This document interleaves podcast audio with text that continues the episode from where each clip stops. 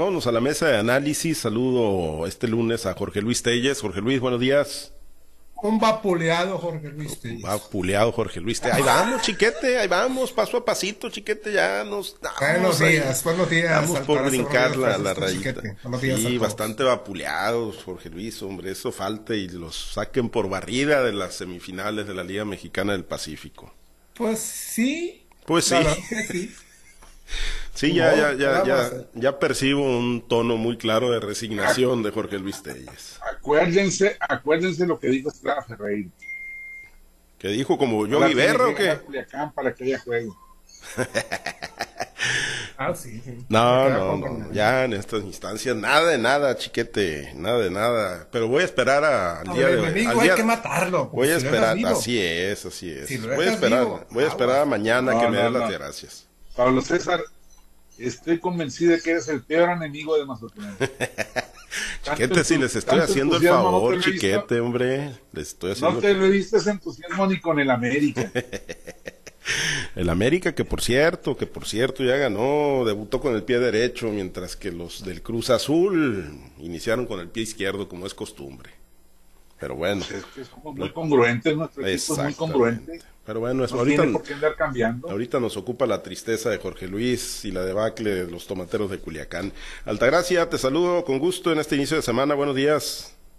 Buenos días, Pablo César, buenos días, Francisco, a Jorge Luis, pues todo mi solidaridad con él por este, por este inicio de semana y un excelente inicio de semana bueno, pues vámonos, vámonos a los temas en esta semana, Jorge Luis, pues que se supone, ¿no? Ya será de, de, de, más claridad en el tema de las candidaturas en los diferentes bloques, particularmente el de Morena. Se espera que hoy 15 pues salga humo blanco, ¿no? Y desde allá, desde la Ciudad de México, pues le reiteren o le refrenden al gobernador que la lista sí era la lista o que la lista no es la lista y que se retache hacia Sinaloa con los ajustes, ¿no? En función de resultados de encuestas o de posiciones políticas que se le vayan a ceder a los aliados del Partido del Trabajo y del Partido Verde Ecologista. Una semana, pues importante, Jorge Luis, en el tema político. Sí, es muy importante porque el día de hoy es la fecha oficial para que la lista de aquí se adelantó, ¿no? Se adelantó a la fecha oficial que se había fijado para el día 15 de enero, o sea, para el día de hoy, en la cual se supone que Morena dará a conocer los nombres de sus candidatos a diputados, presidentes municipales, senadores y todo lo que esté en juego el día de hoy, el día 15, incluso hasta las candidaturas a las jefaturas de, a las, eh, de la Ciudad de México, a las alcaldías de la Ciudad de México, serían a conocer el día de hoy. La lista de aquí pues, fue, como alguien dijo, un madruguete, ¿no? Se adelantaron, se adelantaron pues varios días, con más de una semana, para conocer todos estos nombres que han generado, pues así, ¿no? Que, que, que conmuevan a Sinaloa, no, pero sí han generado inconformidades muy justificadas de los militantes de Morena que ven ahí pues gente que no tiene, que no ha hecho, que no se ha camellado, como decimos en el beisbolero, para tener derecho a una candidatura. Y obviamente los que más protestan pues son los que están fuera de la lista o los que no fueron considerados o aquellos que creen que tienen los méritos suficientes para seguir obteniendo candidaturas, que es lo mismo de una vida cómoda, al menos por tres años más, un cheque quincenal seguro, muy jugoso, prebendas, prestaciones, privilegios y todo lo que tú quieras. Entonces no se resignan, así tengan ya seis años como diputadas, como el caso de la señora madre de Merari Villegas, que es la que encabeza el movimiento, pues no se resignan a, quedarse fuera del presupuesto y son las que, las que más están empujando hacia una rebelión de Morena, hablando pues de la militancia que tiene muchos años, pues no puede tener muchos años porque Morena es un movimiento muy joven, que nace en el sexenio de, Enrique Peña Nieto, entonces no es así como que tenga muchos años, pero pues justificado, están en su derecho de, protestar. Y estas protestas pues ya llegaron hasta la Ciudad de México, donde pues Mario Delgado tendrá que hacer los ajustes que crea convenientes, o si ya se entendió con el gobernador, pues así bajar las cosas. Se va a tener que entender también con el Partido Verde Ecologista Mexicano, para el caso de la senaduría, que aparentemente, yo no sé qué tan cierto sea esto, pero que aparentemente le corresponde al Partido Verde, yo no sé qué méritos tenga el Partido Verde para tener derecho a esta senaduría en primera fórmula por Sinaloa, más lo peor, las, dos diputaciones federales que tiene el Partido del Trabajo, un partido casi inexistente aquí en nuestro estado, pero, pues, pero pues se los asignaron hace tres años y están reclamando, obviamente, lo verdad canta la reclama, pero para él, no para otro militante del Partido del Trabajo, sino para él, que, que, que, él se quiere elegir. Pues finalmente el día de hoy, el día de hoy se da a conocer esto, y esto sí, sí ya sería prácticamente definitivo. Yo creo que sí hay materia como para hacer ajustes, como el caso del presidente municipal de Sinaloa, que es postulado por Morena, pues cuando él milita en el PRI y no renunció a su militancia a la mitad de su mandato, como lo manda, como lo manda la ley. Y estas, eh, estas, estas eh, diputaciones, primero y cuarto distrito, pues que aparentemente le corresponden al PT y que pues no hubo modo, ¿no? Se las agenció Morena y el gobernador Roche ya hizo su posicionamiento, la lista es la lista, no va a haber modificaciones, esa es la definitiva.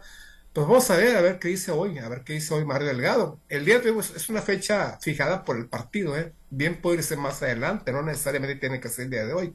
Es una fecha que se fija el partido para, para darlo a conocer, pero igual, igual y puede postergarse más tiempo. Otra fecha importante es el 19, fecha en la que se termina el periodo para fecha en que vence el plazo para el registro de coaliciones ante el Instituto Estatal Electoral y definir de una vez por todas qué posición le corresponden al PAN, al PRI, al, al, al PRD y al PAS.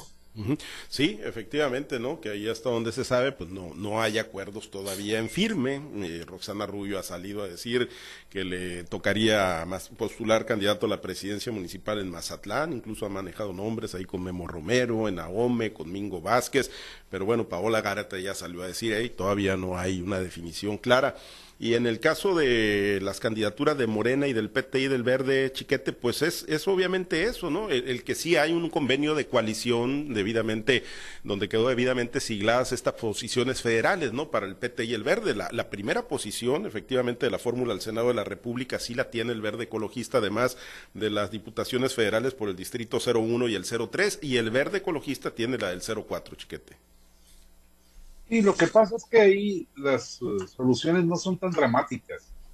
Claro, a Leobardo Alcántara no le gusta cómo van pintando las cosas, pero lo más fácil del mundo es otra vez hacer lo que hicieron en el 18, no tanto en el 21, pero algunas cosas, algunos casos se dieron, de agarrar un morenista y pintarlo como candidato, registrarlo como candidato del PT o del Partido Verde. Y con eso quedas ¿Por qué? Porque, bueno, el Partido Verde tendrá un diputado acreditado a su, a su cuenta, tendrá los recursos económicos que eso le genera, porque tiene una fracción más grande, tendrá los votos correspondientes, aunque pues no sean los personajes militantes del partido, ni del trabajo, ni del verde. Así que fuera de los sofocones y enojos de los personajes que son desplazados, los partidos se arreglan allá arriba no, no pasa nada, no hay situaciones de gravedad. Lo que sí está pasando es que hay una rebelión real en las bases de Morena. Miren, en mi caso personal, por ejemplo, yo tengo varios chats en los que participan personas de, diferentes eh, ideas, ideologías o militancias. Y ahí los, morenistas son esos apasionados que si uno dice, amaneció ronco el presidente, no, no está ronco, amaneció con más energía. Y, expresiones así tan, tan rupestres de, de, apoyo a todo lo que sea Morena. El gobernador se equivocó, no, no se equivocó, está lanzando un pial. Y entonces, ahora uno los ve con el enojo contra la lista, incluso compartiendo ese, ese cuadrito en el que dice que basta de imposición y, y no la antidemocracia y el gobernador está incluso acusado de dictador. Eso, aunque sea una cosa muy que se ve muy pequeña, porque la militancia de Morena no es muy numerosa, ya va planteando una situación diferente en Morena, donde todo era de un solo color, todo era de un solo acuerdo, todo era absolutamente unánime. Hoy ya no, y eso puede, puede ir impactando en, la vida interna de este partido y en el respaldo social de, del, gobierno del Estado y, del gobierno y de los candidatos. Me parece que no han medido, no han revisado esta, esta situación, pero el enojo es serio y va calando cada vez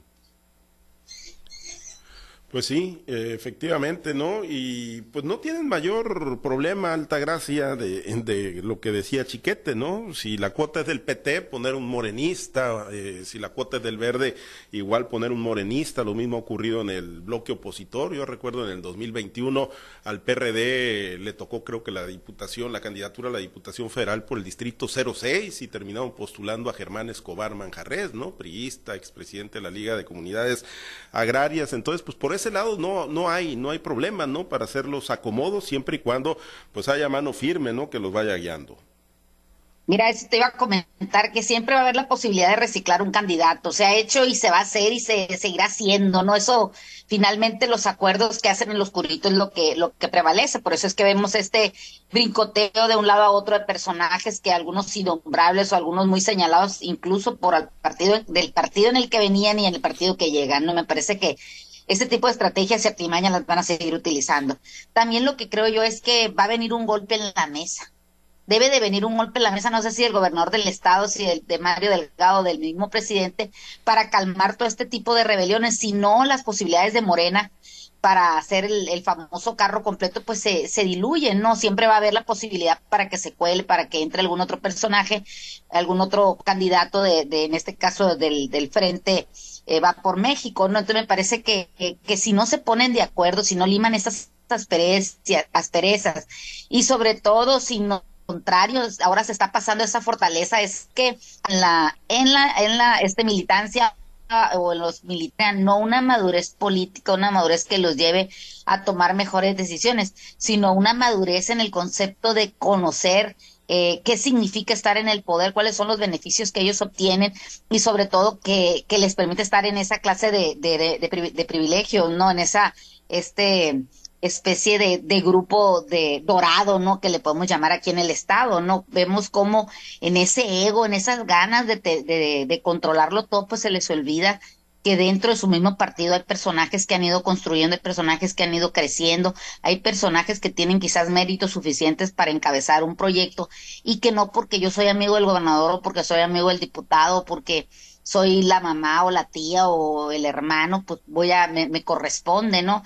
Hay, hay personajes que yo considero que, que, que, en su en su doble reelección, o sea, ya estarían por la tercera vez que participan, por ejemplo, en el Congreso, cuyo trabajo ha sido incluso denostado desde el primer momento, ¿no?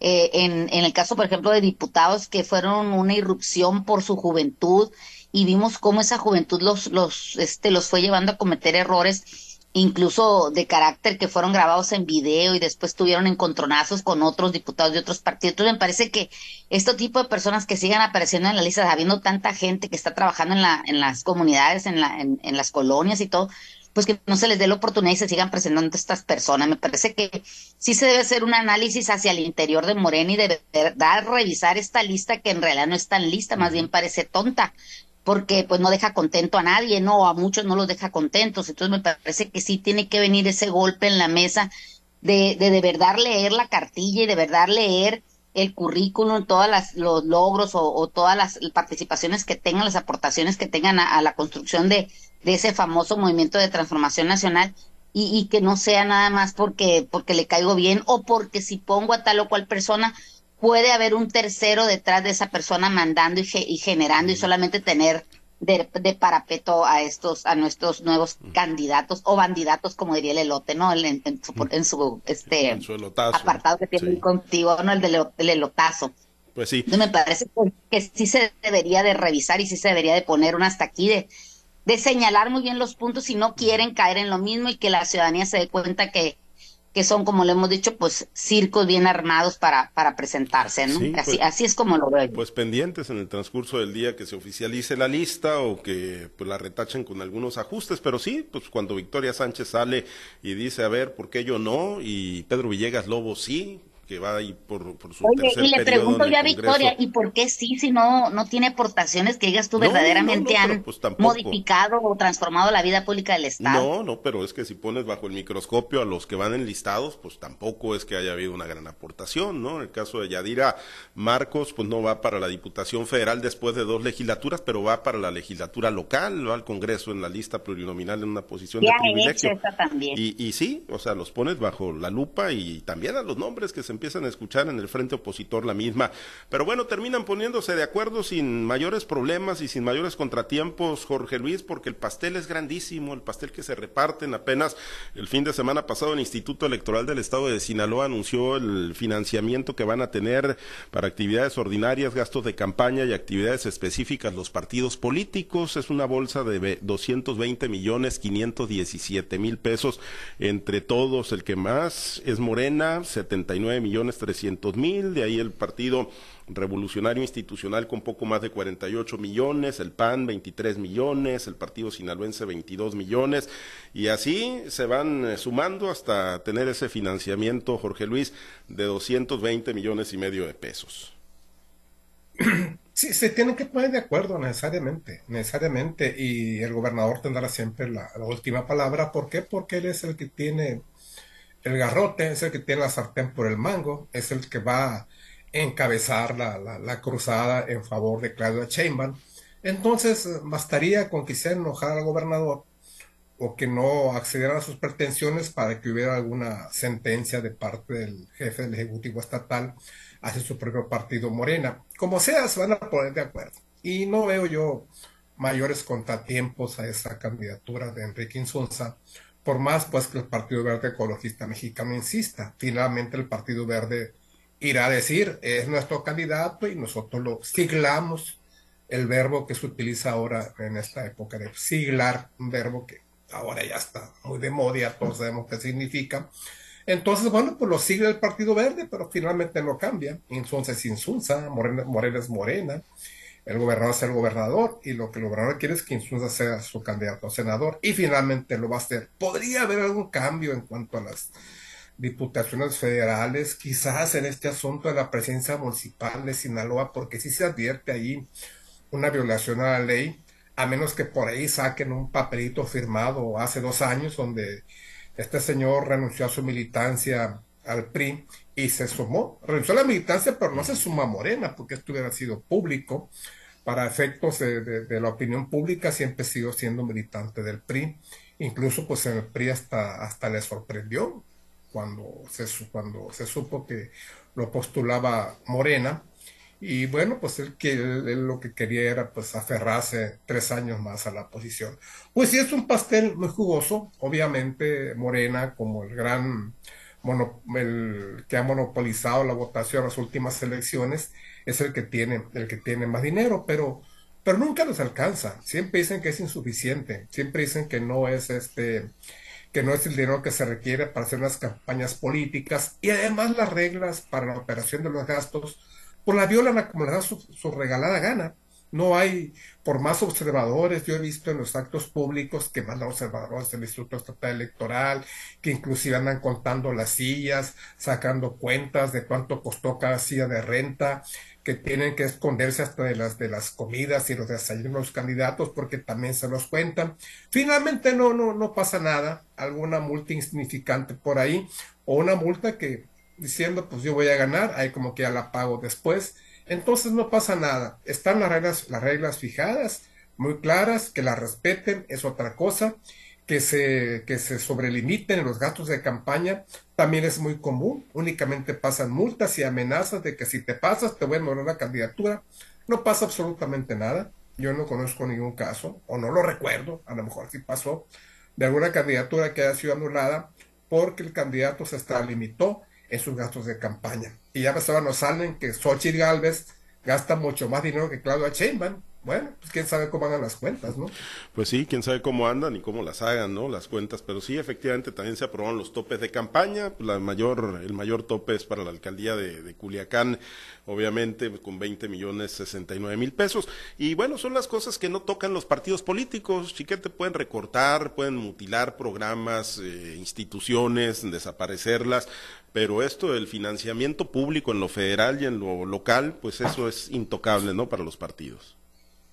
Por supuesto, es que esa es la base de su, convivencia. Es el punto en el que todo el mundo está de acuerdo. Y bueno, yo lo que me pregunto es para qué se siguen poniendo estos topes de campaña, que son absolutamente irreales, que son absolutamente eh, irrespetados.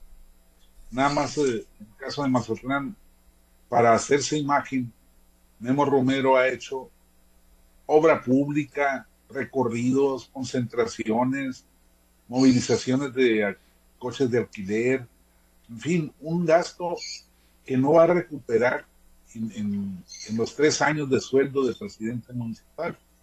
Entonces, ¿de qué se trata? Pues está muy claro.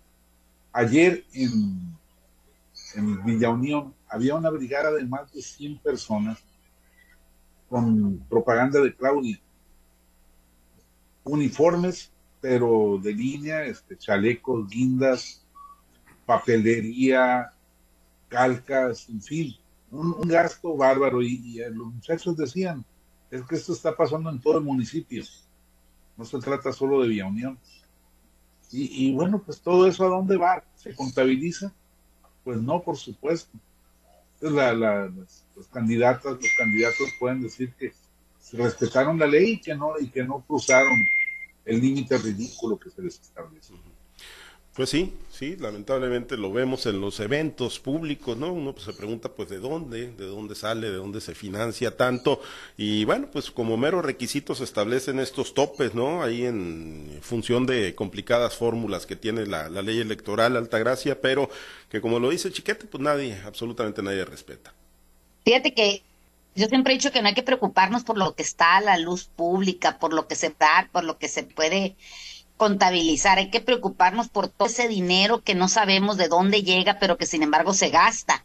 Lo vemos en espectaculares, lo vemos precisamente en este tipo de dispendio, ¿no? Que finalmente eh, eso es lo que, lo que, lo que es preocupante, que la cantidad de dinero que le meten empresarios, que le meten los mismos políticos, que le meten incluso se dice pues hasta grupos eh, de, de, la delincuencia organizada para, para poner a tal o cual personaje y, y hacer lo que llegue, ¿no? Como quizás este eh, tratando de invertirle como si fuera como si fuera un negocio, no que precisamente sí lo es. Ahí es donde donde me preocupa a mí, no tanto lo que se apunta lo que no se apunta, también lo que me parece de verdad una este irresponsabilidad gastar 220 millones cuando tú mismo en la mañana Pablo César decías de un proyecto que se ha venido postergando, por ejemplo en Guasave, que se va a hacer en dos etapas y que finalmente en la primera etapa se, se podría hacer con 50 millones de pesos y vemos como partidos como el PRI, como el PAN, este que o como el PRD que, que realmente no aportan nada pudieran hacerse de esos recursos. Y me vas a decir del recurso millonario que se le entrega a Morena más de 70 millones de pesos que finalmente alcanzaría para concluir en una sola exhibición quizás un proyecto que pudiera salvar una colonia de una inundación o que pudiera este resarcir daños a lo mejor por un fenómeno meteorológico o, impulsar algún nuevo proyecto que de verdad le cambie el rostro a una colonia o a un municipio. O sea me parece que que sí estamos haciendo algo mal los mexicanos para, para hacer este tipo de cosas, habiendo tantas necesidades y gastar 220 millones por lo limpio, por lo claro, y quién sabe cuántos otros recursos que son distraídos quizás del erario público, de las universidades, de órganos este o, dependencias independientes y, y, lo vemos para armar este este gran este gran circo que, que vemos año con año o, o, periodo con periodo. Me parece que, que eso es lo que no no no me queda claro y eso es lo que quisiera que de alguna manera pudiera pudiera eliminarse, no pudiera por lo menos bajarle el ritmo, bajarle la cantidad. Y todavía dicen que no les alcanza. Me parece que de verdad es, es una situación bastante bastante molesta para la ciudadanía ver cómo se tira este dinero habiendo tanta necesidad. Bueno, pues ahí están 220 millones 517 mil pesos. Nos vamos, Altagracia, nos vamos a la semanera. Excelente inicio de semana. Pues vamos a ver si la lista es lista o es tonta. Sí, Aquí con el gobernador. Que tenga una excelente semana. Gracias, igual. Y ya la trae ahí ya firmada por Mario Delgado y por Citlali Hernández. Gracias, Jorge Luis. Éxito hoy. Te perdí el del honor. Sí, hombre, vamos a ver. No, ya para qué, si no vas a ganar, ¿para qué? El oh, pues, entonces que los barran, pues está bien, barridos, si no van a ganar la serie, pues que los barran de una vez. Chiquete, pues órale pues con la escoba entonces hoy por la noche. Culiacán y Mazatlán se han levantado de un 0-3, ¿eh? Los dos. Pues sí, sí, sí, sí. No creo que sea, no creo que sea este esta ocasión el año, ¿no? Donde se vuelvan a levantar, pero... bueno, todo puede ocurrir. Gracias, nos vamos pendientes ahí de la lista, si es la lista o si no es la lista. Gracias, compañeros.